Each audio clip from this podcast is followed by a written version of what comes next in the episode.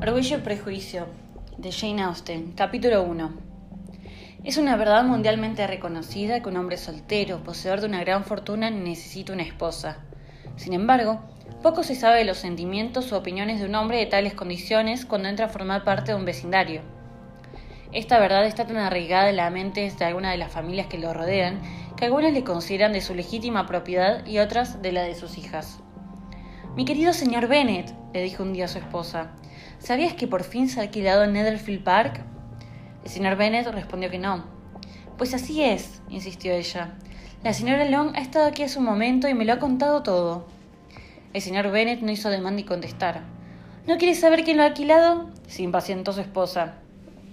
Eres tú la que quieres contármelo y yo no tengo inconveniente en oírlo. Esta sugerencia le fue suficiente, pues sabrás, querido, que la señora Long dice que Netherfield ha sido alquilado por un joven muy rico del norte de Inglaterra, que vino el lunes en un lando de cuatro caballos para ver el lugar, y que se quedó tan encantado con él que inmediatamente llegó a un acuerdo con el señor Morris, que antes de San Miguel vendrá a ocuparlo, y que algunos de sus criados estarán en la casa a finales de la semana que viene.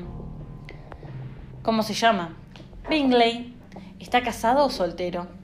Oh, soltero, querido, por supuesto. Un hombre soltero y de gran fortuna. Cuatro o cinco mil libras al año. ¡Qué buen partido para nuestras hijas! ¿Y qué? ¿En qué puede afectarles? Mi querido señor Bennet, contestó su esposa, ¿cómo puede ser tan ingenuo? Debe saber que estoy pensando en casarlo con una de ellas. ¿Ese es el motivo que le ha traído? Motivo, tonterías. ¿Cómo puedes decir eso? Es muy posible que se enamore de una de ellas y por eso debes ir a visitarlo tan pronto como llegue. No veo la razón para ello. Puedes ir tú con las muchachas o mandarlas a ellas solas, que tal vez sea mejor.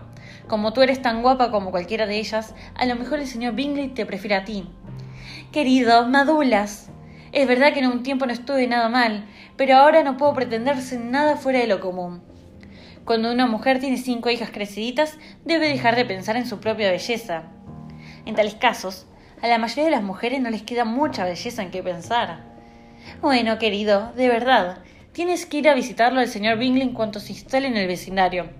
No te lo garantizo. Pero piensa en tus hijas. Date cuenta del partido que sería para ellas. Sir William y Lady Lucas están decididos a ir, y solo con ese propósito. Ya sabes que normalmente no visitan a los nuevos vecinos. De veras, debes ir porque para nosotras será imposible visitarlo si tú no lo haces. Eres demasiado comédida. Estoy seguro de que el señor Bingley se alegrará mucho de veros, y tú le llevarás unas líneas de mi parte para asegurarle que cuenta con mis más sencillos consentimientos para que contraiga matrimonio con una de ellas, o que pondré alguna palabra en favor de mi pequeña Lizzie. Me niego a que hagas tal cosa. Lizzie no es nada mejor que las otras. No es ni la mitad de guapa que Jane, ni la mitad alegre que Lidia, pero tú siempre la prefieres a ella. Ninguna de las tres es muy recomendable, le respondió. Son tan tontas e ignorantes como las demás muchachas, pero Lizzie tiene algo más de agudeza que sus hermanas. Señor Bennet, ¿cómo puedes hablar así de tus hijas? Te encanta disgustarme. No tienes compasión de mis pobres nervios. Te equivocas, querida. Les tengo mucho respeto a tus nervios. Son viejos amigos míos. Hace por lo menos 20 años que te oigo mencionarlos con mucha consideración. No sabes cuánto sufro.